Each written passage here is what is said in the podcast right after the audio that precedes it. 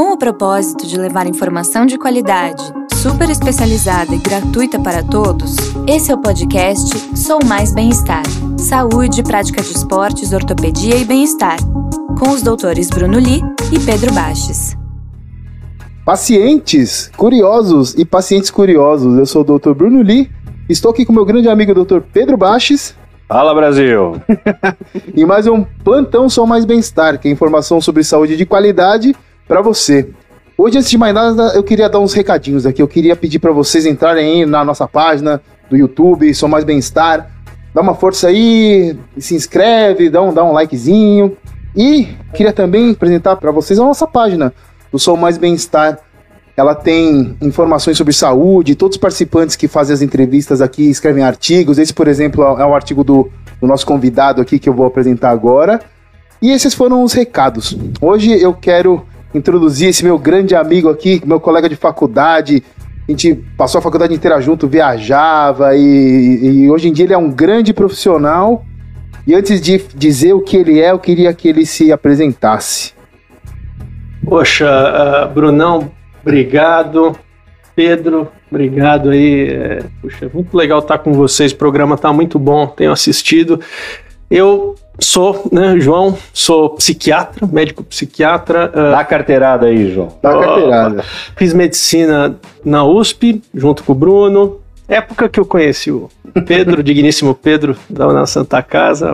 E depois uh, fiz residência, antes de fazer a residência, fiz aprimoramento em psicoterapia no Instituto Sete Sapiense e depois a residência de psiquiatria no, na Faculdade de Medicina do ABC Fiz o meu doutorado, depois de novo voltei para a USP para fazer meu doutorado e agora recentemente acabei de voltar, agora em julho, fiz meu pós-doutorado na Universidade Columbia lá em Nova York, nos Estados Unidos, e estou agora de volta para as minhas funções de antes, professor da Faculdade de Medicina do ABC, lá de psiquiatria, e orientador da pós-graduação da USP. Nossa senhora, quem diria? O cara ficou inteligente. O cara deu certo. Ave Maria. O cara deu certo. Opa! João, você foi estudar dependência química lá, no, lá nos Estados Unidos, né? É. Conta aí pra gente, como é que, que, que você estudou, como é que foi? Então, cara, eu fui lá para os Estados Unidos especialmente para estudar overdoses, né? É, uma, é um campo que é, os Estados Unidos é, é muito fértil porque eles, uh, eles têm um problema de drogas com os opioides. O nível de uso aqui no Brasil é, é muito baixo ainda, né? Então é, lá é altíssimo. O que, que são opioides, João, para a galera o, saber? A gente tem três tipos de opioides. São, assim, substâncias que agem no receptor opioide no cérebro. E o receptor opioide é o receptor ligado ao prazer não só o prazer, mas especialmente ao prazer. E tem alguma relação com o ópio? tem toda uma relação com o ópio, são derivados do, do ópio, né? Então, assim como a cannabis deu hoje o nome aos receptores canabinoides, o ópio na época deu nome aos receptores opioides. Então, são derivados do ópio e eles têm, a gente tem basicamente medicações analgésicas, assim, Uh, e, e, drogas mesmo, enfim, que nunca tiveram objetivo médico, por exemplo, heroína, por exemplo, que, enfim, é uma droga injetável. É um opioide. É um opioide, é um opioide. E, enfim, e aí, é, é, enfim, fui para lá, fui estudar as overdoses, especialmente overdoses de polissubstância, né? Quando você reúne mais do Isso é que é uma polissubstâncias. Mais do tava... que uma substância na, na, mesmo, no mesmo uso e, enfim. Então, a gente estava conversando um pouquinho sobre isso antes, e ele estava comentando que o pessoal lá, como tem. Que lá, lá, lá nos Estados Unidos, para quem não sabe, o pessoal não usa muita dipirona, né? Então eles, eles usam já de cara, começam a dar morfina, oxycontin, que são opioides, e aí o pessoal acaba se viciando. E acaba a indicação de dor, e a pessoa quer, quer tomar, e conta aí o que, que acontece, João. Então, o... é, é... eu achei que você ia explicar, Bruno. Deixa eu o, o, o... Ele conhece, ele conhece o tema. Cara, mas você, os opioides, ele, eles têm. A gente teve uma onda muito grande de incentivo ao, à prescrição dos opioides. Então, uh, ah, para dor, porque a gente tem muitos pacientes, vocês sabem mais do que eu, eu não lido tanto com dor, vocês lidam mais com dor do que eu lido, mas as pessoas precisam de uma analgesia adequada e os opioides são as medicações mais indicadas em situações, enfim, é, que nós não vamos entrar aqui, que acho que não é o objetivo. Mas, com um incentivo, assim, ao, Uh, o que a gente teve, as pessoas começaram a usar mais do que elas precisavam e é a substância com maior potencial de dependência que existe no mundo. Tá brincando. É. Uma em cada duas pessoas, três pessoas que usa de uma maneira não médica vai desenvolver dependência. Uma em cada? duas a três. Caraca. Do, de uma maneira não médica. Veja bem, Sim. de uma maneira não médica. Então, é, por exemplo, você prescreve opioide para um paciente, ele usa aquilo que você indicou, prescreveu e, e para. Esse cara não entra nessa estatística. Sim. Quem entra é aquele cara que vai usar em algum momento porque ele decide que vai usar e o médico falou para ele não usar. Então, desses aí, um entre cada dois, três vão virar dependentes. Então, o potencial de dependência é muito alto e elas têm um risco mais aumentado para overdose do que outras drogas. Então aí Entendi. é que mora o problema. Então, Estados Unidos vive uma epidemia. Mas como o cara começa a usar então de forma não médica, João? Ele... O cara sai tomando. O cara toma, porque o que, que acontece? O opioide ele, ele dá uma sensação muito agradável, não só de analgesia da entendi. dor, mas de bem-estar. Então, ah, é, vem na carona da analgesia, vem um bem-estar ali, um prazer, né? E esse o é grande o... Lebowski, né? esse é um ponto ali Entendi. que a gente começa a ter uma. Enfim, não... é, é, algo. É, é, aí que pega a coisa. Então o cara pode começar a tomar o opioide mais pelo lazer mesmo do que só por dor? Ou Isso. E, e, e, e, às vezes fica meio confusa a coisa. Entendi. Porque o cara tem dor, mas ele começa a usar mais do que, do que o necessário. E aí, e aí ele já não dá. Tem horas que já não dá mais para saber o o que que é. Então a própria Entendi. família do paciente, isso é muito nossa, ele tudo bem, ele tem dor, mas ele tá tomando, tá tomando demais, ele um tá tomando demais, umas horas. É, é isso aí, Bruno. Então todas, as pessoas começam a perceber que ele começa a ter aqueles critérios de dependência, então ele começa Entendi. a ter tolerância, então começa a precisar de uma dose muito maior para ter o mesmo efeito, enfim, e N coisas aí. E aí, só completando, né, mas por que overdoses? Porque essa substância, além dela ter um risco de dependência muito alto, ela tem um risco de overdose muito alto, maior do que as outras drogas. Então é um problemaço que os Estados Unidos vive, epidemia né, de overdose eles vivem. Você estava comentando que o pessoal mistura, né? Então. Mais um complicador, é Brunão. Eu tava, a gente estava uh, eh, conversando um pouco antes. Que, que acontece? O cara, primeiro, muitas vezes o médico prescreve para ele um opioide, e ele começa a se viciar, como eu acabei de falar. E chega uma hora que, óbvio, ele não vai conseguir médicos para prescrever para ele aquele opioide, ele começa a comprar no mercado negro. O mercado negro de opioides hoje nos Estados Unidos é gigantesco. E o que, que eles estão misturando outras substâncias com opioides, especialmente estimulantes, uh, tipo metanfetamina, essas coisas, e dá mais barato ainda. A partir do barato fica maior. E o cara não sabe muitas vezes que está tomando a substância mista.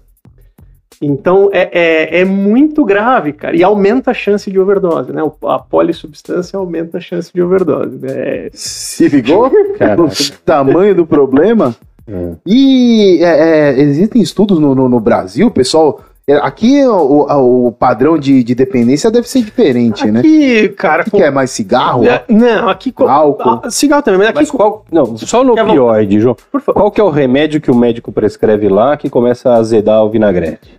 É o, o Oxycontin, Oxycontin. é o campeão e é, o, o fentanil ele fentanil fentanil ah, porque tem fentanil é, de várias maneiras mas ele, o que, que acontece? O fentanil muitas vezes já é, é já é uma forma que o, o médico não prescreveu o fentanil para aquele paciente usar, né? Então ele, o paciente chega, paciente, né? A pessoa chega naquele uso sem o médico prescrever. Tá. Mas o Oxycontin, Oxycontin começa, é o campeão. Começa a, a, a, o problema. É ali que começa o problema. E aqui a gente está tendo acesso ao Oxycontin, né? Ultimamente o pessoal não sabe usar, né? É, é, é uma. É o uma... Oxycontin é um remédio que, se não me engane, ele é um analgésico poderoso, mas que ele só começa a fazer efeito após uma semana ou dez dias de uso, não é isso? É, é isso, basicamente, mas. O cara tem que ter um uso um pouco prolongado para fazer efeito ou não? É, Que, ó, aí também talvez vocês sejam mais especialistas do que eu, né, no, no momento, mas uma coisa que a gente sabe é que se o cara usa o Oxycontin por um período de duas semanas, ele já vai ter abstinência para tirar o remédio. Então, esse também é uma questão que, que pega. Puta loucura, Porque É. é, você e que você vê colega dando no pronto-socorro, entendeu? Ah, então, mas. é. Não, Bruno. Se for um período curto e, e- e o cara seguir, tudo bem. Mas é o que a gente vê que muitas vezes se alonga porque as patologias ortopédicas, né, de todo tipo de dor que você imagina, a maioria é crônica, cara. Sim, então o cara sim, vai ficar ali, crônica. as coisas não vão se cara, e a verdade é o rapidamente. seguinte: o negócio começa lá, ele vai vir parar aqui, entendeu? Sim. O- o- Sim. o- Os Estados Unidos começa, o negócio acaba aqui. e assim, o colega que tá de plantão no pronto-socorro, vem aquele paciente, pô, tô com dor nas costas há um mês, não sei o quê. Ah, não, já tomei um tramalzinho, já tomei. Oxycontin é uma fria? Tem que to- é muito cuidado. Tem que Né? ter muito cuidado, cara, porque senão. É, olha, é, enfim. Não é um remedinho a mais no arsenal, né? É um Exatamente. remédio você tem que, tem que ser um cara, de preferência, que você acompanhe. O pronto-socorro é um lugar perigoso para você prescrever e não ter depois sequência com o paciente, viu, Pedro? Como é, que você, ressaltado. como é que você entende a dependência? Qual- qual- quando uma pessoa passa a ser dependente? Posso só voltar para a tua Volta, pergunta volta, volta, anterior, a volta. do Brasil, porque, Volta, porque senão vai ficar até uma falsa impressão. No Brasil a gente tem níveis baixos de uso de opioide. Ainda é muito baixo, tá aumentando, agora até no último Global Burden mostrou que tá aumentando no Brasil, Peru, tá começando a... O que o Pedro falou, né, Pedro? Uma hora chega aqui. É impressionante como o Brasil ele, ele tem uma repetição, às vezes, de alguns comportamentos americanos, não só o Brasil, né? América do Sul inteira. Mas no Brasil, nossos maiores problemas, álcool em primeiríssimo, Primeiríssimo. lugar, tabaco, né? E, e aí a cannabis e, e maconha, né? E, e cocaína, cocaína barra crack ali, né? Que é um, um produto da cocaína. E, enfim, esses são nossos problemas eh, graves aí, né? E você acha que a dependência do. Que a pessoa tem aquela lenda que a dependência do cigarro é a pior que tem, que um, um ex-fumante é um ex-fumante até morrer. É isso mesmo, não? Porque, assim, ninguém. é, se- é, apesar de ser legalizado, dá pra comprar em qualquer lugar, mas você não vê abstinência que nem você vê. Você não vê o pessoal. Sei lá. É, com- Eu, como é que assim, tem isso aí? a- a- as substâncias, cara, a gente, assim, no- em termos de potencial da dependência, e aí talvez a gente fale o que, que é mais forte. Como eu falei, opioides em primeiríssimo ali, um para dois, um para dois e meio. Tabaco já vem depois com um para três, mais ou Ah, menos. é um pra três, de, né? ca- de- de cada pessoa, vai, quatro, três a quatro pessoas que experimentam, uma fica. O álcool de cada nove, uma fica. Mais mulher que homem, o álcool ou não, João? Não, até mais homem. Mais homem. Mas é verdade que a mulher tem mais tendência? Ou é isso? é mentira? Não, isso, Mentira. isso, isso, isso é mentira. Eu acho que a mulher até tem, tem vários aspectos eh, societais que, enfim, aceitação do uso que deixam o homem muito mais, mais propenso, perdão, muito mais propenso para dependência, porque eh, talvez a gente fale aqui um pouquinho de eh, norma social. assim, É, porque né? a gente Que- tava que- falando um pouquinho antes também que tem aquela questão de que geralmente quem, quem é fraco pra bebida tem uma tendência menor a ficar a virar alcoólatra do que tem uma, quem tem uma tolerância maior. O que, que, que você acha disso aí? João? É, então, cara, é, é, é um pouco, Pra né, contra-intuitivo. Ó, o Bruno sempre tem uma. Ele sempre tenta uma interconsulta. Tá? Então, Eu reparei, eu reparei na urologia que ele estava bem atento. Eu reparei, Você reparei. né? Atento, viu, com né? perguntas de precisas, né? Disfunção erétil e o cacete, ele prestava uma atenção. Isso foi comentado. Então, às vezes, se você achar estranho alguma pergunta dele, é uma, é uma interconsulta. Sim, pô, cara, estamos aqui pra isso. Brunão, é. é- Cara, é, é, o- a tolerância, cara, isso assim é meio contra-intuitivo, porque o cara que aguenta mais o cabeção, né? É o cabeção, é aquele que aguenta mais, o que vai beber sofre menos com o efeito do álcool quando todo mundo experimenta, vai fumar cannabis, enfim, o pessoal fica muito louco, ele segura um pouco. Esse cara tem mais risco de dependência do que o cara que, que tem menos. to-. Isso. Porque Que coisa, por- é, é, porque é- é- e esse é um mecanismo até o pessoal na Califórnia esclareceu isso porque o cara ele começa a apertar mais o pé no acelerador da coisa. Ele vê que os outros assim usam e não tem o mesmo efeito que ele, tem uma reação meio psíquica de alguma maneira que o cara Vai falar, eu, eu sou mais, eu sou melhor, eu, eu, vou, eu vou usar uso mais. mais. Ele continua usando mais, entendeu? E, e lá e, e aquele no inverso, que é aquele cara que é o cara usa uma vez e fica muito mal. Qualquer substância e- e tem uma aversão e o cara, O cara muitas foge vezes muitas vezes foge. Vocês já devem ter visto casos Lógico. assim, né? Mas e, e o inverso é, é verdadeiro. Então, então é, é um pouco o inverso, é meio contraintuitivo. O cara, é, enfim, quando ele bebe e aguenta a maior tolerância, a gente já enxerga como um risco, infelizmente. Que coisa. É. E tem o risco familiar, João? Eu vou começar fazendo as perguntas aqui Tá, da semana. Já que você falou de risco, Tem. posso, Bruno? Manda. Você libera? risco familiar, É, cara. tem- A gente sempre recebe, João, umas perguntas durante a semana. E Perfeito, veio uma pergunta de risco familiar. Aqui, ó, José Roberto Freitas, de Manaus. perfeito. Pô, Manaus toda semana presentei a gente com perguntas, então um abraço aí pra turma de Manaus. Tenho dois tios dependentes de álcool e tenho medo. Há maior risco pra mim? José Roberto. Olha, Zé. Zé, né? Zé Roberto de Manaus tem, tem maior risco sim, cara. Então, assim, a, a gente estima que as dependências você tem uma chance. e- Eu vou falar um pouco dos estudos, que o estudo sempre fala um pouco de pais e, e filhos, né? Então, a chance é mais ou menos ah, a herdabilidade, né? Que se fala 50%. Né? Então, assim, a- isso nós estamos falando de vulnerabilidade, né? Que o cara vai desenvolver, mas ele tem uma, apresenta uma Entendi. vulnerabilidade. Então, assim, é, é, é sim, é alto. Você tem na família, principalmente parente de primeiro grau, né? Que é. Vou aproximar.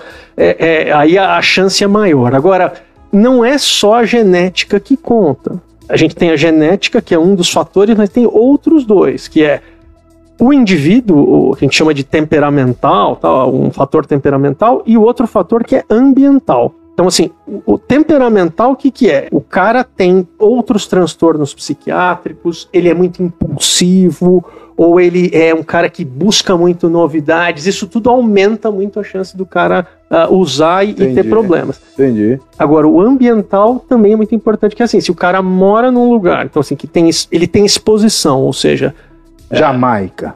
Jamaica, Né? é, num- Nossa, numa, numa- não, não é? Jamaica. Olha o que o cara Jamaica. falou. É, cara- Não, Jamaica. Não sei, pô. Nunca fui na Jamaica. Não, é- mas um exemplo, exemplo, é, nos países Ele andinos. mora numa república onde a galera fica loucona. Na Jamaica. Na Jamaica. Não, o, ca- o cara vai, o cara vai ter. Nos países andinos, lá, por exemplo, Bolívia, Peru, ah, Colômbia, o cara tem mais chance de usar cocaína e de ficar dependente. Então a vulnerabilidade só ela é geral para vários comportamentos de dependência, é, mas esses extremismos não. Isso aí já entra num outro extrato. Seara. É, outro, outras regiões cerebrais, não o sistema de recompensa, viu, Brunão? É mais. Mas tem se falado mais, comida, qualquer Comida, é? comida, cara. Especialmente alimentos, aqueles alimentos ultraprocessados e com muita eh, gordura e açúcar, né? Que eles Sim. estimulam muito esse sistema de recompensa. Tá, tá Tem- bom agora? Legal. Beleza. Tem um lance, eu vi um, eu vi um documentário uma vez lá na Netflix que diz assim, ó, se você pegar um pote de açúcar, ninguém aguenta comer. Se você pegar um pote de manteiga, ninguém aguenta comer. Se você misturar, que é sorvete, só come uma piscina daquilo, né? Come até explodir. Verdade. Não é? Não, é verdade. Verdade. tem comidas que são infinitas. Sorvete, pipoca, pão de queijo, come infinito, come Infinito. um balde. E é Né? esse aí. É isso aí. Esse é o que é o que ativa o sistema de recompensa, que é o, o, o que a droga também, de certa maneira, ativa. Então, de certa maneira, ativa. Então, e- aí é que mora o, o perigo de, do ponto de vista cerebral e tal. E tem se falado muito disso porque cada vez mais você tem esses alimentos disponíveis e baratos, né? Entendi. E, e fo- fora isso tudo, no, no- no dia a dia, você atende mais dependente de drogas ou você atende dependente de comida também?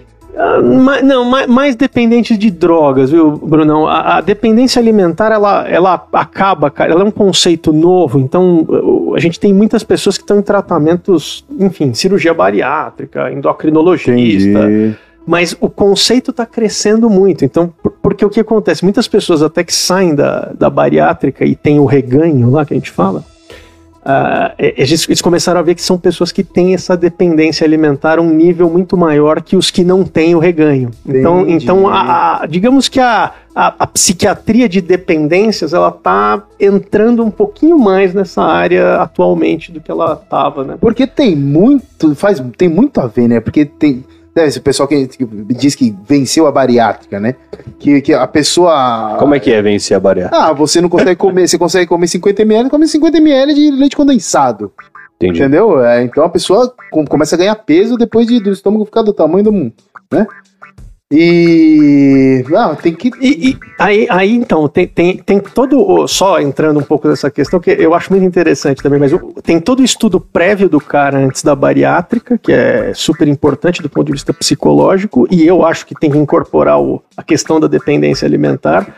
E depois, então, se ver se o cara começa, enfim, esse que tem reganho, você tem que trabalhar muito mais com ele em táticas comportamentais, farmacológicas, que estão começando para o cara ter um, enfim, uma vulnerabilidade menor para o reganho, porque senão ele reganha E tudo, tudo, né? tudo.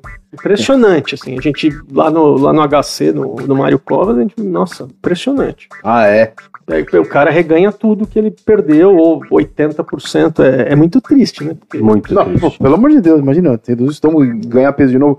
E o paciente que chega pra você, geralmente ele é. Ele, ele- como é assim? É um paciente que é alcoólatra, um paciente que é multidroga, a família que traz, Isso, ele que ele vai sozinho, próprias. ou é de clínica? Como, como é que é Olha, o tipo, cara, assim? tá, tem, tem uma, uma variedade muito grande, Brunão. A- a- a- Assim, tem desde o cara que tem uma dependência leve, digamos assim, ou recente, mas o que a gente tem muito é o cara que está com uma dependência grave e que muitas vezes não quer vir se tratar. Ele não tem a crítica de que ele tenha a dependência. Entendi. né? Tipo Ah, aquele, eu paro de fumar a hora que eu quiser. Exatamente. Uma, uma 20 anos, mas eu- se eu quiser parar amanhã, eu paro. Exatamente. Entendi. E esse é o talvez o grande trabalho da, da psiquiatria de dependências é, é justamente receber essa pessoa e motivá-lo para o tratamento. Então, e aí entra, não é uma escuta normal de uma, enfim, uma escuta um pouquinho mais treinada, porque tem que ter um discurso empático com o paciente, porque senão ele cai fora rapidamente, né? Tem que ter o que a gente chama de fluir com a resistência, então deixar o cara um pouco contar por que, que ele acha que ele não tem problemas, por que, que a Uhum. substância e tal, e tentar achar o momento ali para você fazer o que a gente chama de desenvolver discrepância, né? Que é mostrar para ele que a substância está trazendo malefícios para a vida dele, não. aquela conversa comum, o cara, sei lá, dependente de cannabis, ah, a cannabis me eu fico muito criativo, ah, não sei o quê, O bababá. cara sempre tenta achar alguma coisa É. positiva. E aí a família fala: não, ele não tá criativo, ele tá tipo em casa. Mongolando. Mongol- Jogando videogame Mas- inteiro. E o cara achando que tá super produtivo. Não, eu fumo, eu, eu crio muito. Não, não tô aqui falando nenhum discurso moralista anti-cannabis, nada, mas assim, aquele cara, que é muito o que eu vejo, porque eu vejo, a, igual vocês veem, a curvinha ali do rio, que, Sim. o que dá errado. E o que dá errado, o cara chega e a, a família fala assim: doutor, ele não tá fazendo nada. Ele acorda tarde, não faz nada, os desenhos deles são todos não são uma arte, pelo menos ainda não reconhecida. Então, então assim, cara, é, é esse paciente que a gente recebe muitas vezes e, e aí eh, eu adoro, né? Eu gosto de receber essas pessoas e, e começar esse processo que eu falei aqui, né? De uma escuta. Tentar entender o lado do cara, mas é muito importante desenvolver a discrepância, cara. Cara, Porque mas- senão fica rodando ali no mesmo lugar e não adianta nada Não também. adianta, não. Como é que trata um cara dependente de cannabis? O que que você, né? como- O que que você faz? É muito comum, João. É- Porque hoje é- eu vejo assim, na mídia tem algo de luta pelo. Não, não faz mal, a cannabis. E eu tenho sempre. Eu sou meio careta, cara, Não, assim, é, nesse aspecto. Mas assim, eu acho que, pô, não é assim tão simples como tentam passar. Assim, né? a gente já é velho, a gente já, já conheceu pessoa, né? O pessoal que usou e já viu gente que já que se deu mal. Já tive gente que saiu, viveu normalmente, mas teve um pessoal que se deu mal. É comum, João? É aquele A papo da, né, que, da- da- que a gente via antigamente quando era criança, né? É, droga, mas é real, Cara, é muito real. olha, cannabis, é, é, acho que é o assunto da- do século aí pra gente. Ele, ele, como eu falei, não sei se vocês lembram, cada seis pessoas que experimentam, uma fica dependente. É um potencial de dependência, não é dos maiores, tá? Entre as drogas, não é dos maiores. Ah, mas é maior que álcool, por exemplo, pelo menos. É maior que álcool, É é? maior que álcool, pelo que a gente tem até o É momento. muita gente bebe, né? A gente pensa É. em alcoolismo, mas todo mundo bebe. Então, assim, todo mundo. Mas eu concordo com, com o Pedro, porque o que, que a gente está vivendo atualmente? A gente está vivendo um pouco com a cannabis, o que a gente viveu com o tabaco no século passado. Então, você pegar. pa- Parece, em alguns momentos, parece a mesma coisa. Se for para 1920 lá, Pedro, tabaco era glamourizado, era. Era, Era bonito. olha, Sim. é- é- você- você ia estar numa atmosfera muito parecida, em termos assim, é a, é a solução para tudo. Virou a solução para tudo. ah, os médicos chegaram a fazer propaganda, fazia bem, dava uma estimulada, era um, um tônico para voz, um monte de. Puta depois a gente maluquice. viu é, muita buchitagem, né? Que, que depois a gente viu que era. Não sei exatamente o que, que vai acontecer com a cannabis, eu não sei, ninguém, ninguém sabe. Porque muitas coisas, infelizmente, a gente só descobre quando muita gente começa a usar. Sim. E aí começa a ter o efeito populacional. Perfeito. Aí, então aí, aí entra um aspecto. Então, assim, é, dá dependência? Pô, dá dependência em uma parte das pessoas. Agora, é uma droga também, assim, é, que que ela, é, será que ela é melhor, pior que o álcool, né? Fica muito essa discussão. E, assim, ela é uma droga, cara. Né? Assim, ela tem coisas... É, é, é boa, né? Porque se não, Senão ninguém usava. Ninguém usava. usava, né? mas tem malefícios também que vêm. Tá? Então, assim, malefícios especialmente psiquiátricos, eu acho, aumenta a chance de esquizofrenia, quadros psicóticos, É mesmo, né? aumenta entre duas e quatro vezes, e de transtornos de ansiedade. E tem muita gente, por incrível, mais incrível que isso pareça, estudando efeitos cardiovasculares. Cardiovascular? Parece, parece que tem mais até cardiovascular, isso está ainda nível de pesquisa, do que pulmonar. E isso talvez tenha sido uma coisa que ah, deu, acho, acho que um gás até para cannabis, porque aqueles malefícios pulmonares que se esperavam, até agora tá, existem, mas muito pouco. Então, e isso fica contrabalanceado por um lado, que é o lado médico da, da- dos canabinoides, né? Então, a, a- tem componentes canabinoides que estão ali dentro da cannabis que tem efeito medicinal. Então, assim, Sim, a- sim. é, o canabidiol é o talvez seja o campeão.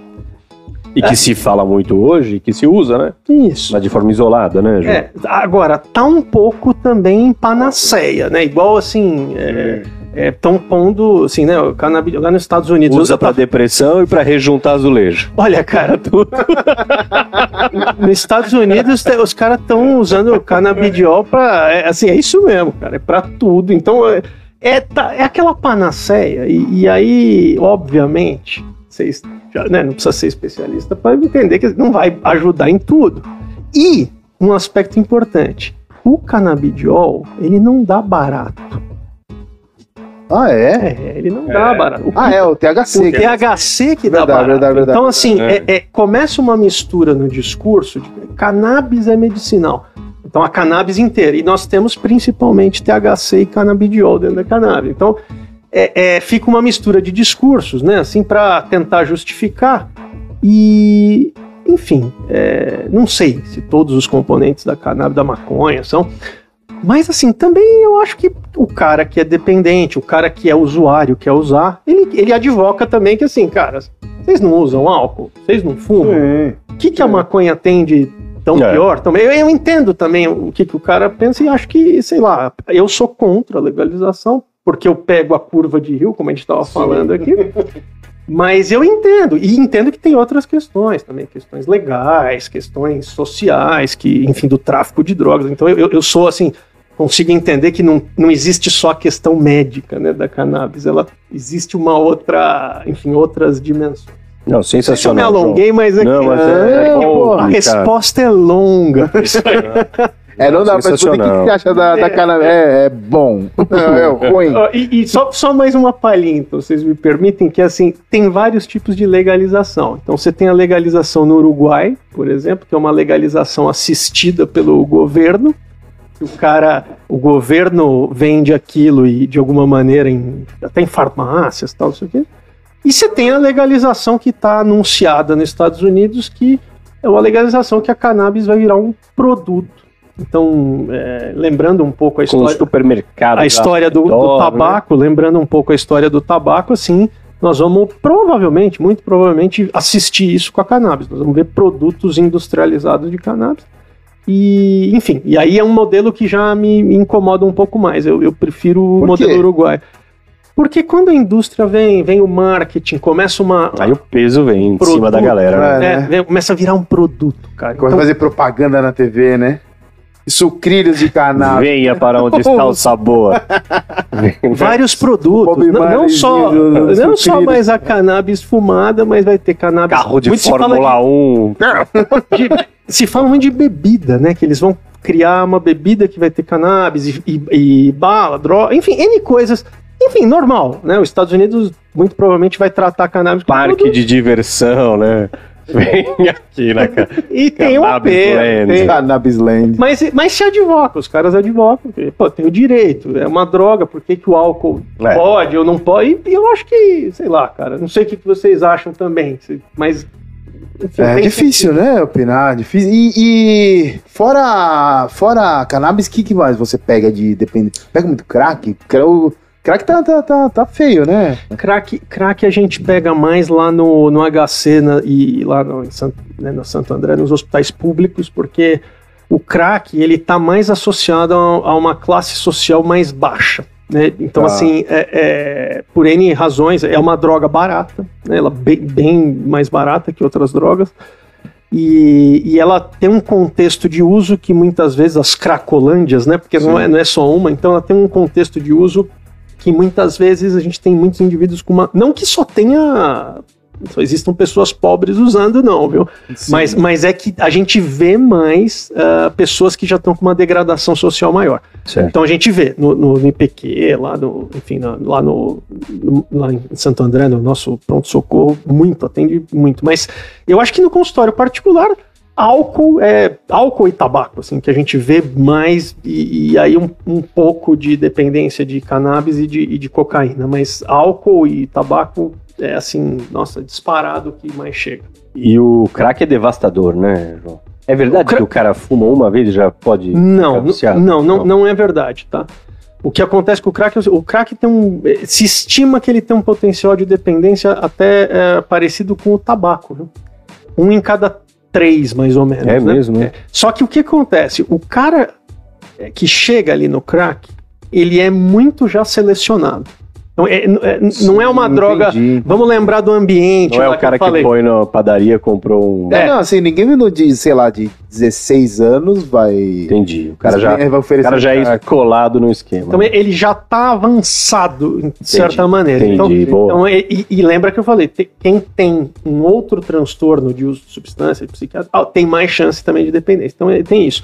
Mas ele é devastador, sim, é, é uma droga, tem um potencial de dependência alta, e a intoxicação, ela é muito forte. Então, assim, o cara realmente, você tem sintomas comportamentais muito vastos, o cara fica muito louco, né? Vamos falar em no, no português mais, mais claro. Então, o controle é mai- muito mais difícil com- comparado com a cannabis que a gente acabou de falar, Sim. com o álcool. O, ta- o tabaco não tem nada de, de- de- intoxicação, né? Tanto que a pessoa fuma 20, 30 cigarros e não intoxica. Mas o álcool, então o cara fica bêbado, mas é, é- é mais controlável do que o crack. Então esse, esse que é o problema do crack. Ele é muito intenso, sabe, cara? Então, Entendi. E intoxica- dura um tempo, cara? Tipo, fuma o crack.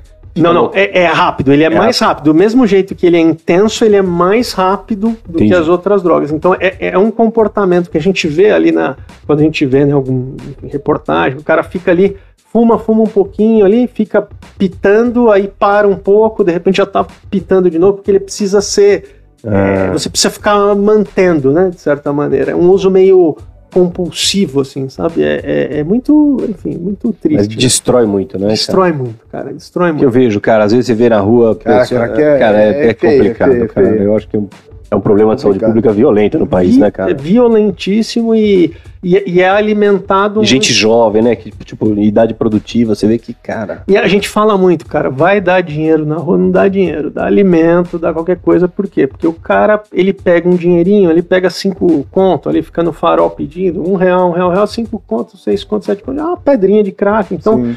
dá comida, dá, leva coisa, assim, porque isso alimenta muito a... Enfim, né, é, é barato, cara. Então, Cara, e como é que você trata uma pessoa assim? O que, que, que tem que fazer? então tem que tem remédio? Ah, tem que dar Tem, remédio. eu posso só perguntar uma coisa? A Aline Vai. Lozano mandou durante a semana, Bruno. Pergunta. Agora não vamos fazer a pergunta. É só nesse tema, ó. Doutor, é possível tratamento de dependência química apenas com o psiquiatra, sem isolamento? Acho que pra começar, é né? uma, é uma boa pergunta da Aline, viu, cara? Uma boa pergunta. É, não, nunca é possível só com o psiquiatra. Sempre tem equipe multidisciplinar. Então, no mínimo, psiquiatra e psicólogo. Ah, mas, por exemplo, vamos, vamos pegar esse caso do cara, um, um cara com dependência de crack lá na Cracolândia. Como que eu vejo esse tratamento? Você vai perguntar pro cara, você quer se tratar? O cara tá num ciclo de uso ali. O cara, 99% vai falar que não quer. Tá? Sim. É, é, não quer. é, é, pode até passar numa consultinha, mas não vai seguir aquele tratamento. Então, é, eu entendo que a melhor coisa neste momento para este paciente é interromper o ciclo de uso. O cara é ir para uma internação. E Uhum. passar um tempo de pelo menos, ali, pelo menos, um tempo de 30 dias desintoxicando. Essa é uma situação grave que a gente acabou de falar. A partir dali, a gente. Aí, durante a internação, você começa a trabalhar motivação, medicações que existem para cada dependência. Agora, tem outras situações que são situações que o cara tem uma dependência mais leve, ele pode ser acompanhado ambulatório, que é a maioria. A maioria o cara tem uma dependência e, e muitas vezes está trabalhando, está ainda mantendo a vida, e aí você vai seguindo no consultório, no ambulatório. Então, assim, medicações, então, existem. É, pra Quais? Quais? Bom, para álcool a gente tem três medicações aprovadas, que é a naltrexona, o disulfiram e o acamprosato. O acamprosato não tem no Brasil, só nos Estados Unidos, já teve, não tem mais. Para tabaco a gente tem também tem o Champix, tem o, o a bupropiona e as terapias de reposição, goma, o adesivo. E, e essas medicações funcionam? Pra... Muito, Ah, muito, muito. para de- Você consegue fazer o pessoal parar de fumar? Porque é difícil fazer o pessoal parar de fumar. É difícil, mas a gente. assim, muito eu digo. Agora eu também exagerei, né? Muito eu exagerei. é, é, porque assim, digamos assim, que a gente atinge uma taxa de 50% de sucesso. É mesmo, 50% do do pessoal- tabaco especificamente. Sim, sim. 50% de sucesso. Então, é, isso que, qual que é o sucesso? É o cara atingir a abstinência depois, ao final do tratamento, ele está abstinente por pelo menos 14 dias, entendeu? Tá. porque é o período da, da abstinência mais forte. Então existem medicações, medicações ajudam muito, especialmente o que você tocou no começo, Pedro, que eu até esqueci depois de falar, que é a abstinência. Abstinência é coisa séria, abstinência de tabaco é coisa. Ah, o pessoal fica maluco, né? cara.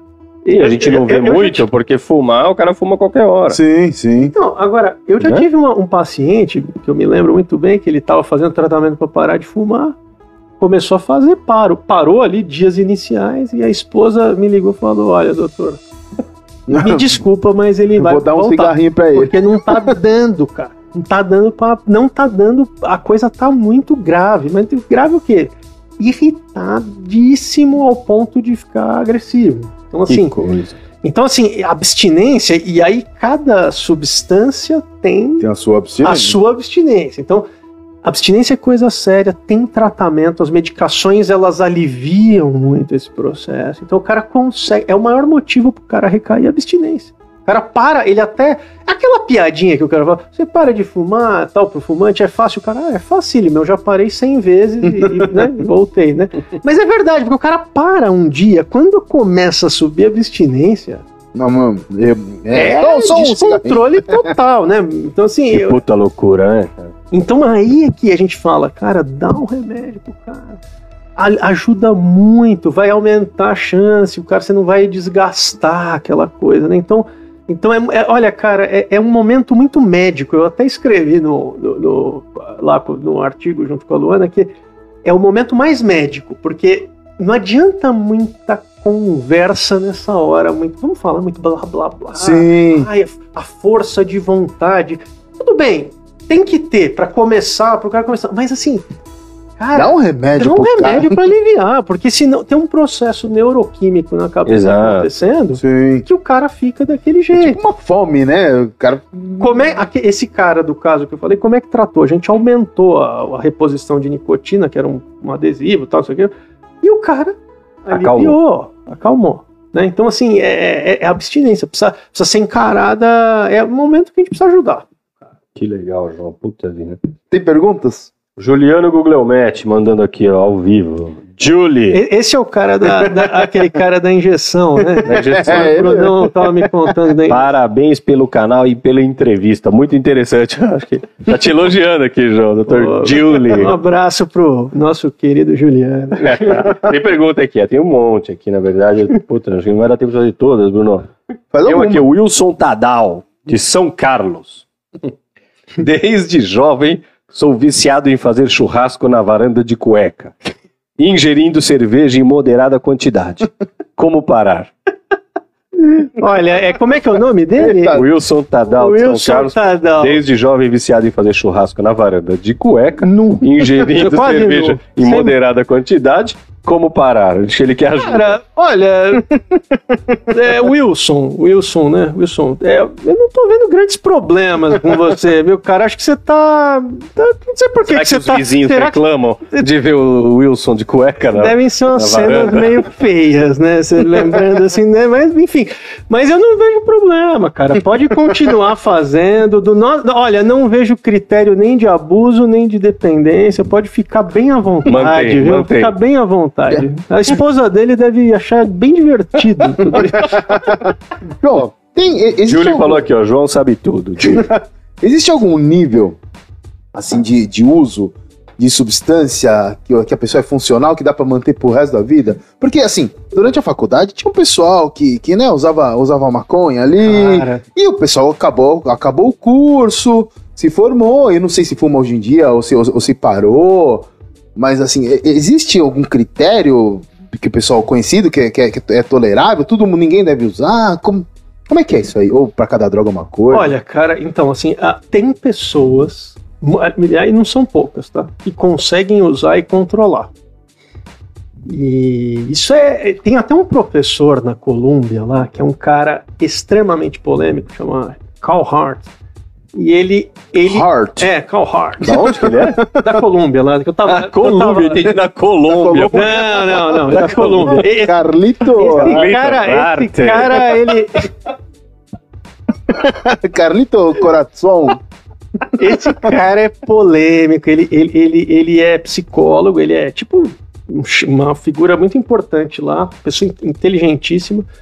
E ele, é, ele advoca que, enfim, ele é um cara mais liberacionista e ele advoca porque ele faz uso, acho que, não sei se de opioide, e, ocasionalmente lá. E ele fala, Opioide, é, causante por opioide. heroína?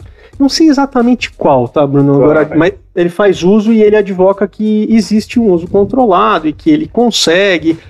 E assim, é verdade isso. Tem pessoas que conseguem fazer um uso controlado de substância. Com certeza. É de cada um, né? Exato, com certeza o caso dele, ele é uma pessoa que tem pouca vulnerabilidade para desenvolver uma Entendi. dependência. Porque na outra ponta do contínuo, você tem aquele cara, e vocês devem conhecer também. Eu, eu lembro de alguns casos, enfim, que- Sim. pessoas que todo mundo vai, experimenta uma droga e aquele cara, cara tem- gosta. da primeira, O cara se dá o bem, cara né, se dá aquilo. bem vai. Então ele não E fica, vai. ele não fica fazendo churrasco semi-pelado lá, tomando moderadamente, como nosso amigo Wilson. tá- Ele acelera desde o começo. Então, Sim, então vou- só que assim, Bruno, é, é complicado. A gente não sabe ainda exatamente quem é quem. Então é, é- é um tiro. É difícil. Cara, é, é meio. com- Assim, é um Cara, tiro no escuro, cara. E é psicológico isso aí? É químico? O que que é? Ou pô. dois? Eu acho que tem questão de vulnerabilidade genética, então assim, é, provavelmente o, o caso aí do, do Call aí não, não é, mas o caso desse outro caso, o cara que experimentou e, e logo já uh, entrou na coisa com os dois pés, e o cara tinha essa vulnerabilidade, mas a gente não sabe, o mapeamento genético na nossa área ainda é muito, ainda está muito no começo. Infelizmente, é, é, vai ser complicado, né? Eu acho que mais para frente, quando tiver um mapeamento, então o cara, o cara vai saber que ele tem um risco alto de várias coisas. Você pode fumar, você não pode fumar, né? Então, é, vai, vai ser. Não esquece de uma coisa: to, é aquele experimento da, da gaiola do, do rato lá, assim. Todo mundo nessa terra de meu Deus, se você começar a dar uma droga pra pessoa e, e, e começar a dar todo dia, em, em doses cada vez maiores, todo mundo fica dependente. Sim. Então, assim, sim. É, isso é, é, fato. Sim. Então, tem níveis e tal. Agora, é, enfim, você não vai ficar ali dentro. Ah, o experimento né, que, do, do rato, ratinho ali, que o ratinho apertava a, o pedal e recebia cocaína ali líquida. É, né? tinha, né? Tinha. E ele, ele começa a apertar e uma, tem, tem a da cocaína e tem a da comida, né? Tem do, dois, dois pedalzinhos. Uma hora ele, ele, ele pre, sai preferindo da comida, mas cada vez ele aperta mais o da cocaína até um ponto que ele só aperta da cocaína e ele morre. Aí vira o decathlon, né? Então, assim, todo mundo, todo mundo tem se, se tiver, se for muito exposto, muito vai ficar. Agora, eu acho que daqui a um tempo a gente vai saber quem tem mais chance, quem tem menos, e aí eu não sei o que a gente vai fazer com isso, mas, mas também é, outra, é outro capítulo aí que a gente Já vai. É, complicado. Nossa, e que área difícil que você escolheu. Difícil. Cara, complicado, né? É. E. Aline Silveira de São Paulo. Posso, Bruno? Pode. É verdade que a dependência química não tem cura, doutor João? Não, mentira, mentira. Vários casos de, de, de, cura. Agora, a cura, esse, essa palavra cura, assim, é um estado. É, é, é, talvez seja muito forte, mas eu conheço muitos dependentes bem graves é, do meu consultório e de, e de outros, e, da, e, da, vida, e do, né, de tanto pessoas. Uma parcela da população. É, vamos falar, eu até assisti outro dia, estava revendo o professor Dartil dando uma aula, que é um professor já mais velho, experiente, e falava Olha, no tratamento de dependência é a regra dos terços. Então, assim, um terço melhora, atinge essa cura, que assim, o cara quase não usa, pra gente é ótimo. Se o cara quase não usa, Sim. é ótimo. Uh, um terço fica na mesma, mas fica uh, vivo, Sim. né? Porque às vezes ficar vivo é grande coisa no nosso campo. É. Lembra do, do cara lá que tá na Cracolândia agora? Então esse cara, ele tá vivo daqui cinco anos, é, é coisa muito é preciosa. Vitória. É. E tem um terço que não melhora e aí afunda e aí vai ter todas as consequências. Então, é, Aline, é mais ou menos isso. É, é, é, meio pobre quando você fala aqui com o Brunão, com o Pedro, vai, vai, os resultados da cirurgia deles é muito maior, né? né? Assim, de sucesso, né? Provavelmente. Mas é o que a gente tem, infelizmente, e vale a pena. Porque, assim, para quem tem um familiar que tá pra numa cada situação... cara que sai, né? E assim, quem mais, eh, quem busca mais tratamento, tratamento melhor, de qualidade melhor, tem melhor resultado também. Tá. Então isso, isso também, esses 30% lá do total, uh, enfim, que fica muito ruim, são pessoas também que... Com menos acesso. Menos acesso. Né? Você estava falando que você trata pessoas assim há 8, 10 anos o, o, o, o, o que? O, o, o, o Brunão ficou, ele ficou, ficou, ficou chocado. Eu tenho ortopedista, né? Ortopedista trata, Sara tá de alta, né, Bruno? Sim, não, eu, tenho uma consulta, tem, né, tem um doente, opera, opera sarou, tá de alta. de vez, é obrigado, é boa sorte, boa vida. Né? Ortopedia e, é... e, e pra, pra, quem não sabe, eu ia fazer psiquiatria, passei a faculdade inteira. Eu e o João, a gente era do, do que chama Panela lá, lá, lá na USP, que são os grupinhos do quinto e sexto ano. E a gente, nós, nós, nós três, né? Eu, você e a Luísa, nós éramos os três que iam fazer psiquiatria. E até eu cheguei no sexto ano, eu fiz liga de psiquiatria há vários anos e cheguei no final da faculdade e falei, eu nunca curei ninguém. Eu não curei nenhum. Falei, eu não, eu não vou aguentar. Mas como é que é isso aí? Cara, é, é, um, é um processo crônico, né? Então, assim, é, a, até a cura, quando a gente falou aqui, tava falando com a Aline, assim, curar. A gente vai saber se curou ou não quando a gente pega e ver o retrospectivo do cara no último ano. Então eu, eu posso receber um paciente hoje, vamos lá, chegou, recebeu o paciente, tal, com dependência de qualquer coisa. Amanhã ele não usa. Ah, é um sucesso? É, é um sucesso ali, mas é aquele momento ali. Então, óbvio que a, ali não vai contar muita coisa. O que vai contar é depois de um ano você ver o que, que aconteceu com aquele cara. Então, e tem escapes. Né? Então, assim, tem, tem, então o cara às vezes está abstinente há anos, e recai. às vezes tem lapso, né? Um lapso é quando o cara dá uma recaidinha, mas aquela recaída ela é muito circunscrita e o cara contorna rapidamente ele mesmo aquilo. Sim. Sem nem ajuda, muitas vezes ele, ele contorna. Lapso acontece, acontece bastante, né? Bastante, né? O ideal, menos possível. Mas então, é um segmento, entendeu? A, a, a gente vê a, a, cura da dependência, a gente fala quando o cara tá há 12 meses sem usar nada. Aí a, Tá. gente, a gente- aquele cara nem tem mais o diagnóstico depois. Que legal. Entendi. E acontece muito. Então, assim, mas na maioria das vezes a gente tem um processo mais crônico e começam a aparecer outras demandas também, né? Que são as comorbidades. Então, depressão, ansiedade, transtornos de personalidade, aí uma miríade de, de coisas que aparecem quando o cara vai ficar. Porque, não sei se você lembra que eu falei, um dos fatores temperamentais que fazem o cara usar mais é ter outro transtorno. Então, às vezes, a Sim. coisa aparece. Fobia social é um caso muito clássico, vai só para dar um exemplo.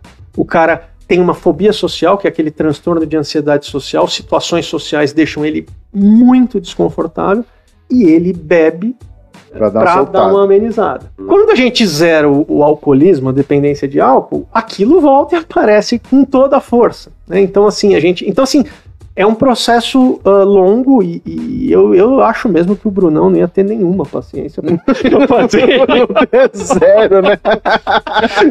sem querer ficar em cima do muro, olhando hoje. Na época eu incentivava, era meu amigo, pô, vamos fazer e tal. Mas olhando hoje, acho que ele tomou a atitude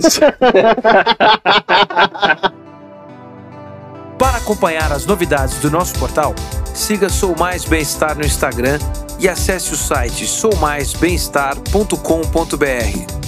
Eu ouvi falar, já, eu não sei se é lenda, que o pessoal que faz cirurgia bariátrica, muita, muita gente começa a ficar dependente de outra coisa. Cara, não para de comer e vira alcoólatra. Não- eu vi até pe- pessoal que muda de orientação sexual, que. Ou, cara, como é que É como é isso que aí. Putz. nossa, é bem legal você ter lembrado isso.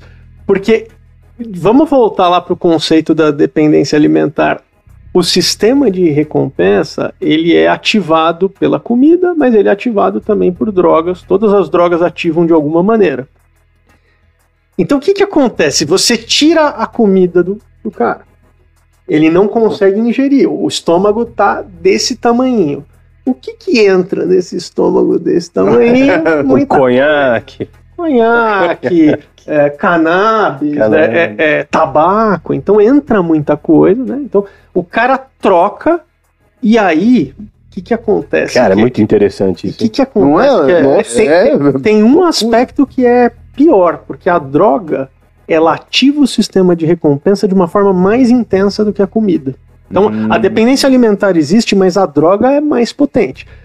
E quando ele começa a estimular daquele jeito, ah, então ele migra, ele começa a ter um problema com álcool, é muito comum com álcool, porque, porque álcool é. Por quê? Porque álcool é uma coisa que as pessoas tomam mais, é, é É, mais mas aceito. socialmente aceito. Então o cara toma uma vez, ele vê que dá aquele ativo ali, e ali, ali ele começa a, a usar. E, e- então é, é muito típico, e, e, aí, e aí, cara, a abordagem é, é um dependente grave muitas vezes. Pior até, ele, ele vai. Ele, é como se ele pulasse uma etapa, ele já vai para um grau de dependência Entendi. muito maior do que o cara que está tá começando. a gente vê até pelos critérios, cara, que a gente tem lá, os critérios de dependência e tal, e a gente vê que, porque geralmente, o primeiro critério de dependência que aparece, isso no modo geral, o cara usa maiores quantidades do que ele planeja. Então ele, ele, Tá. ele vai agora. Vai tomar uma cervejinha, toma uma quatro, cervejinha- sim. Sim. Tá, isso- esse é o primeiro que aparece, geralmente. Então, é, enfim. Esses caras não, eles é muito interessante, eles já vêm com uns três ou quatro. Então é, é uma coisa assim. Quais, quais? é, Por exemplo, Olha a interconsulta. Pegou o gancho. Pegou o gancho. Quais, quais, quais, quais? Quais, quais? Peraí, peraí, deixa eu pegar uma caneta. Peraí. Mas geralmente ele já começa com aquele grande tempo gasto usando, buscando a substância ou se recuperando, usar apesar de problemas que ele tenha é, físicos, tolerância muito alta. Então, assim, o cara nem. é- é- Isso, isso a gente vê nos relatos. Doutora Lígia, se estiver assistindo, que trabalha muito com isso, é lá no minha aluna lá de doutorado, e ela, a tese dela é nisso. E ela, ela fala: O cara, ele. ele Tese sa- com, com bariátrica? com dependência alimentar em indivíduos pós-bariátricos. Ah. Mas o cara, assim, ele bebia pouquinho. Ca- Ele faz isso, assim, ele entra para um grau de tolerância do álcool que as Caramba. pessoas geralmente, mesmo as pessoas que têm dependência, levam anos para chegar, cara. É Então, mesmo, né? é, é, foi legal isso aí que você falou, muito, muito interessante isso aí. Caramba. Você viu, meu? Loucura, meu. Às vezes, meu, a- às vezes a abordagem do bariátrico não tá. Assim, tem que reduzir o estômago, mas às vezes a abordagem principal deveria ser algo. Uma mistura de tudo, né? neuroquímico, né? É, sim. A, a história da bariátrica, ela é bem complexa, porque ela, ela é uma ela é uma limitação física, então é, É. é meio na sei na, lá, na marra, na né? marra, na marra. Então, então sempre sobra alguma coisa, mas é, é bom, né? Uma Sim, sim, sim, boa, sim, acho que sim, sim. mas é sempre. É, é difícil ver alguém que vai pra bariátrica passa depois liso, né? É, Tudo né? bem. Não sei se. Sim, a maioria conheço sempre alguns, sai sempre com tem alguma, coisa, né? alguma coisinha. E isso aí é, é muito, muito comum. E, Não. Enfim, não só álcool? Não, É, eu, outras tenho, eu, eu tentenho um amigo meu que tá bebendo cada vez. Ele fez a bariátrica e tá bebendo cada vez mais. Bebendo cada vez. Começa a beber sozinho. Todo dia beber sozinho, sabe? É, é- né? Coisa que não fazia. Pesado. Pesado, difícil, complicado. Posso fazer a última pergunta da semana? Manda. Tânia Maldonado de Campinas. Tá em Campinas, bastante gente assiste a gente, João. O que tem a nos falar sobre as drogas sintéticas? Muita novidade por aí? Ele, ele não vende, não. Ele, ele, Muita novidade aí? ele só trata.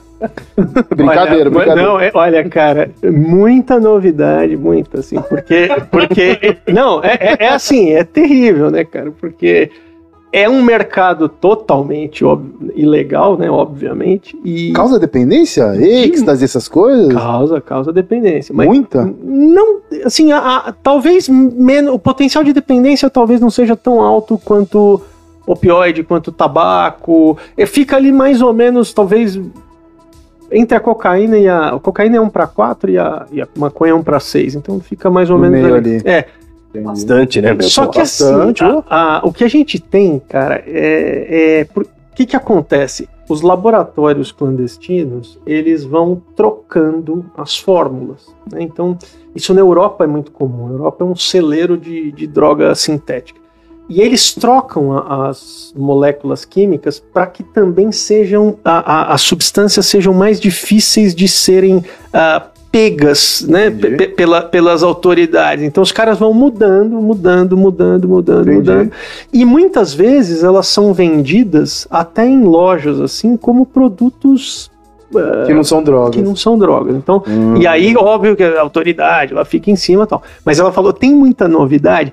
Tem um mundo de novidade cada dia, e, e esse é um perigo também, porque muitas vezes ali no comprimidinho da droga sintética, como, como no caso lá do opioide estimulante que eu falei dos Estados Unidos, os caras botam um monte de coisa também. Tem esses, as histórias desses êxtase falsificado que o pessoal vai parar na UTI, morre. Mu- é, Muito. é, a- a- Acho muito. que é, é, não é, é, um é MDMA, outro é. Eu não lembro a sigla. Mas, é, Mas algo o que acontece é que você tem muitas substâncias com potencial de dependência na natureza, cara. Muitas. E, e- e só que algumas, o intervalo ali do terapêutico, não, né? Mas do, do bem-estar pro tóxico, ele é bem pertinho. pequenininho. Então, o cara, ele tá acostumado a tomar êxtase, por exemplo, e tomar dois vai na bala dele. Vai tomar dois do outro, às vezes aquilo tá perto do tóxico, não tem regulação nenhuma. E então é, é, é perigoso, cara. É, é, assim, você falou, tem muita morte. é, não tem, assim, tá meio estável o número de mortes, não é que tá aumentando. Eu acho que esses laboratórios clandestinos, de alguma maneira, eu acho que não é nem a intenção dos caras ficarem matando Mata- é, as claro pessoas, que não, porque né? senão você. É, Sim, perde a sua clientela. né? é igual aquele Oxy, não sei se vocês ouviram falar, que era um, era um subproduto do, do- da cocaína que os caras começaram a, a vender, era mais barato até que o crack. É, é aquele negócio do crocodilo lá, você viu isso aí? Uma droga que tinha um crocodilo, que a pessoa. Não sei se é, se é lenda de internet, mas a pessoa fica assim, ó, transtornada, maluca, e a pele começa a ficar um craquelê. Isso, Bruno. Cara, vocês nunca viram isso? Mentira, isso é mentira, cara. Será que é É coisa que mentira? você viu no Esse eu YouTube. não vi. É, posso estar eu- acreditando eu não aí, vi. de Varginha aí, meu. e- Esse eu não vi, mas, mas esse Oxy, cara, ele, ele, ele era baratinho, só que fazia Matava todo muito mundo. mal. Então, então você, come- Traficante você perdia começa a perder. é igual aquele vírus que mata demais, né? Ele começa Ele não a sai da sei África. lá, né? ebola, né? Ele Exato. fica lá parado, Sim. então ele, ele, ele tem que ter um intervalo. Ó, o Bruno vai- vai buscar ele. Eu vou procurar. E- e- mas então, Então, eu, eu acho que tem, para respondendo aí para nossa amiga, tem muita novidade e, E cuidado, Europa, né? E Europa, cuidado Europa é o celeiro assim de novidade para isso é, é muito assim impressionante o que tem, E, né? e droga, a gente falou, de- a Tânia perguntou, né, da droga sintética e natural. Eu tenho um, um- um paciente meu, que ele tem um site, é super interessante o que ele faz, que é enorme o site dele, e ele vende produtos para chá, produtos para que ele propor, ele diz, ele, ele fala, ô doutor Pedro, você tem que experimentar, são oito horas, não sei o que, eu falo, não, meu, pelo amor de Deus, eu tenho medo dessas coisas. E as drogas naturais, assim, tem muito também? Eu, eu acho que aí eu- o que tem bastante é, ah, são os alucinógenos, né? Os alucinógenos, os chás, né? Então, outro dia até o cara tava contando pra gente, né? "Tô- tomei chá de trombetas, né? Não sei o É, quê. e tem milhões de- desses, né? Milhões, né? Um negócio assim. é, então, assim, são substâncias naturais, né? Sem dúvida. No México tem muitos. eh, Eles Peiote. é, tem muito alucinógeno. É, é, mas no Brasil também, é, é algo comum. E cada vez tem, a, a- a ayahuasca, acho que tá, cada- assim, é, é, um, é popular, é uma, um alucinógeno popular, é, é usado naquele contexto de. É, como é que é o nome? O, União Vegetal. Mas. é, União Vegetal é, O União Vegetal é uma é, religião. é uma religião baseada na, no Santo Daime. No chá do Santo É. Daime, né? Que, O que, que, que é o chá do Santo Daime? que tem a ayahuasca. É, tem né, a é ayahuasca no meio, mas algumas coisas. Entendi. E, e aí, só que assim, Pedro, é, é, são, é natural, é natural, mas assim, é químico, do mesmo jeito. Então, Não, tudo veio da natureza e, e o potencial ali de intoxicação é alto. O potencial de dependência não é tão alto da, da ayahuasca, não é tão alto. Isso, isso é um fato que quando uma pessoa que usa fala, ah, não, não tem tanto potencial de dependência. E é verdade, tem bem menos que. Enfim, bem menos que maconha, bem menos que. Até, até que álcool, é, é menor.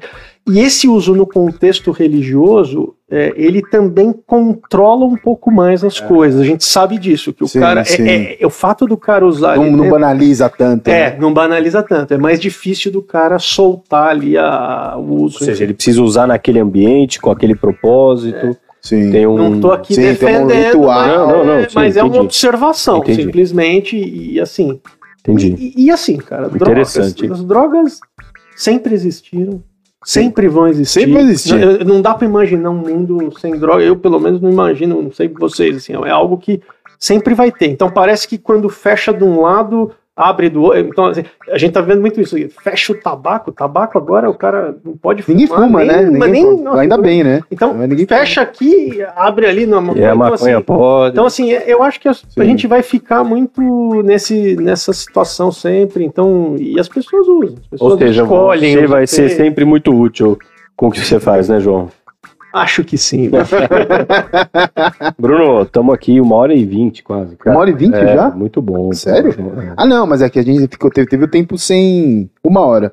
Uma hora e dez. Não, tudo bem. Mas... Bom, tudo bem. Então, no, no, no final, a gente tem a pergunta não, do mas antes da pergunta, eu queria pedir permissão para dar um depoimento.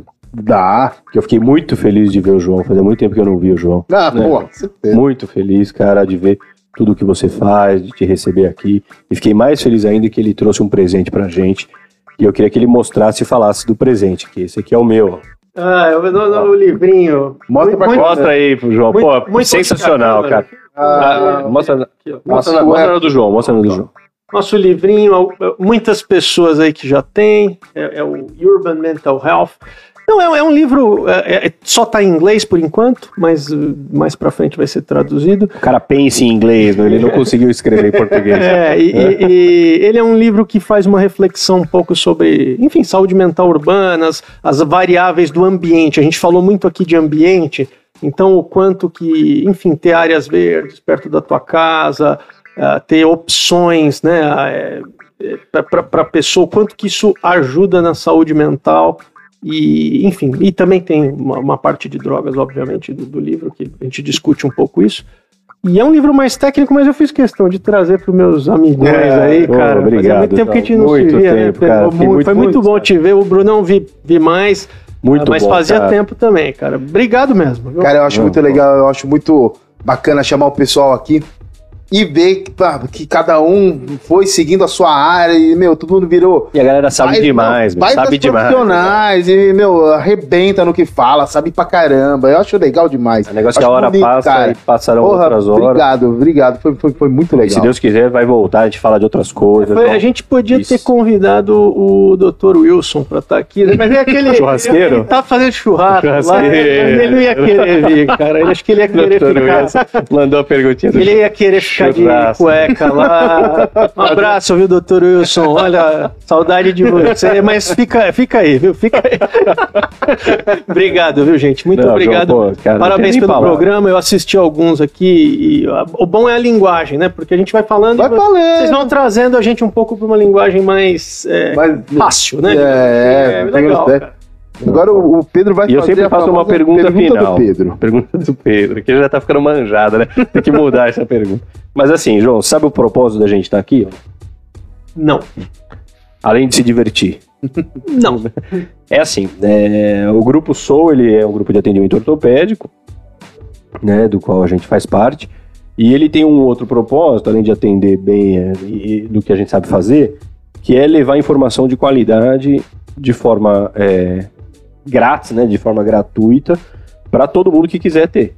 Né, porque a gente acredita que é, é um serviço é, interessante que a gente faz, por exemplo, a gente fala de psiquiatria, concorda que para nós que somos ortopedistas, não é uma coisa que alavanque nossas carreiras, não, mas que é uma coisa deliciosa de vir aqui ouvir você falar, a gente aprende e a gente leva isso para todo mundo que quer ouvir. Então é, é um, é um propósito aí que a gente tem de levar informação de qualidade. Por quê, João?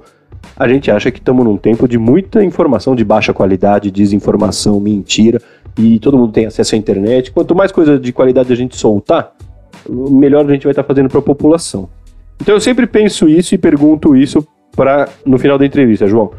Nessa época de fake news, de mentira, de desinformação, o quanto a informação mentirosa, o quanto a desinformação chega a te atrapalhar no seu dia a dia, na sua prática diária, João?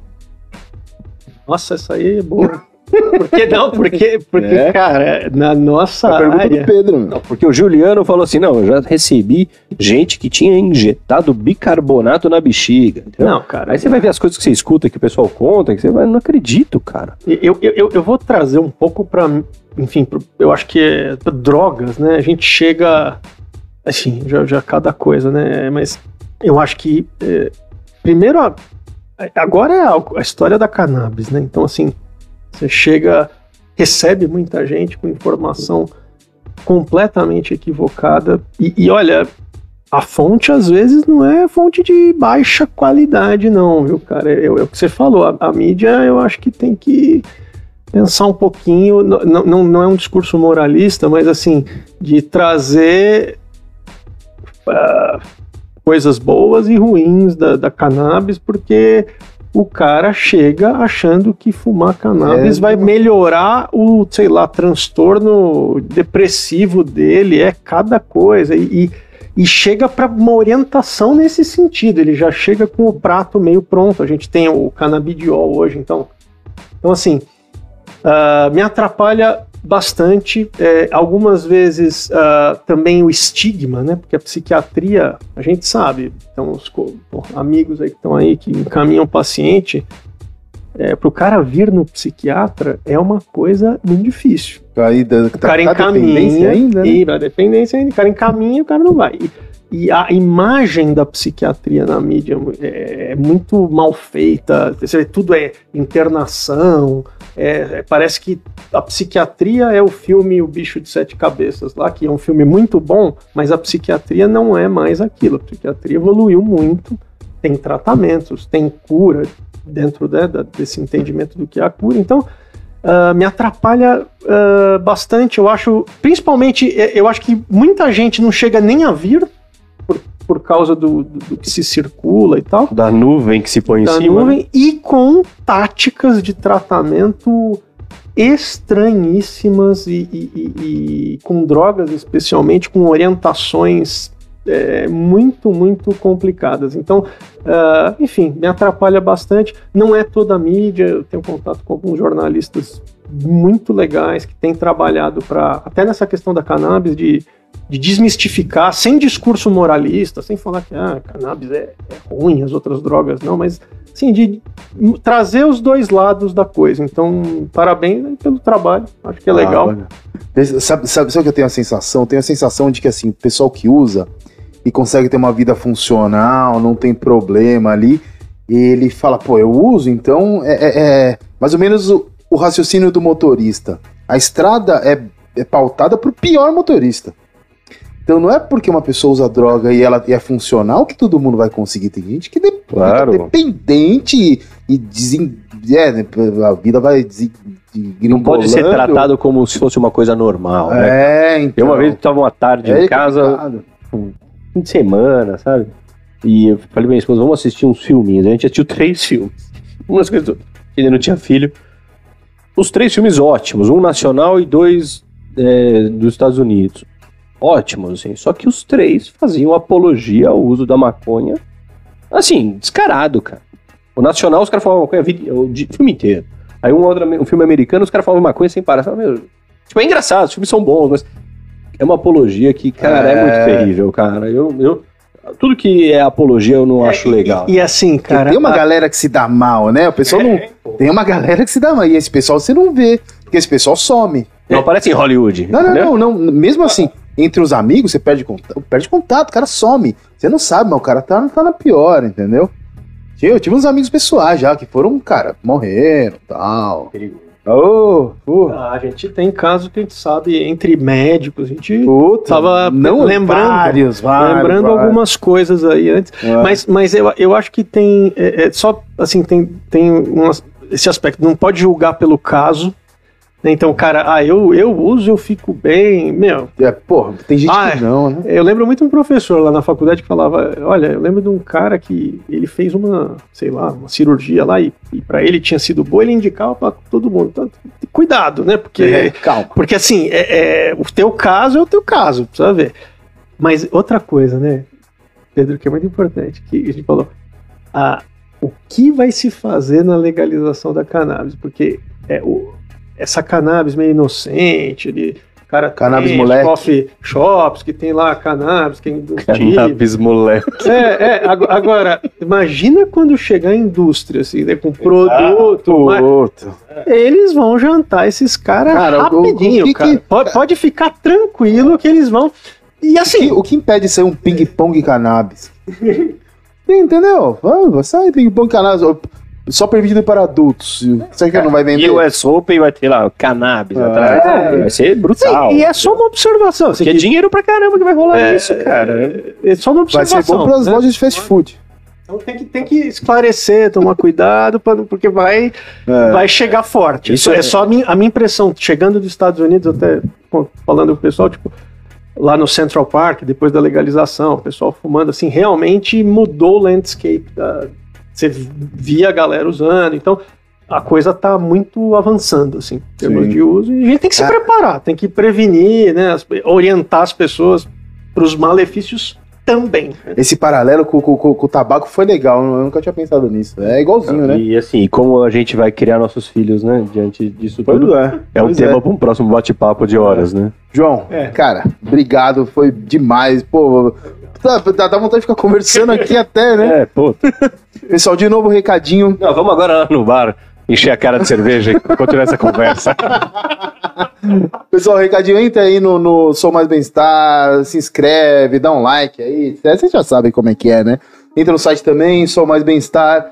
João, você quer deixar algum contato? Não sei se você quer deixar algum contato seu também. contato.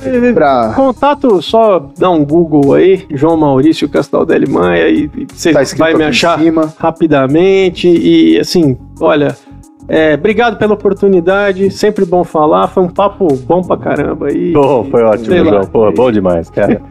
e é isso aí, vamos, vamos lá e continuar assistindo o programa. Valeu, valeu, João. pessoal. Valeu, galera.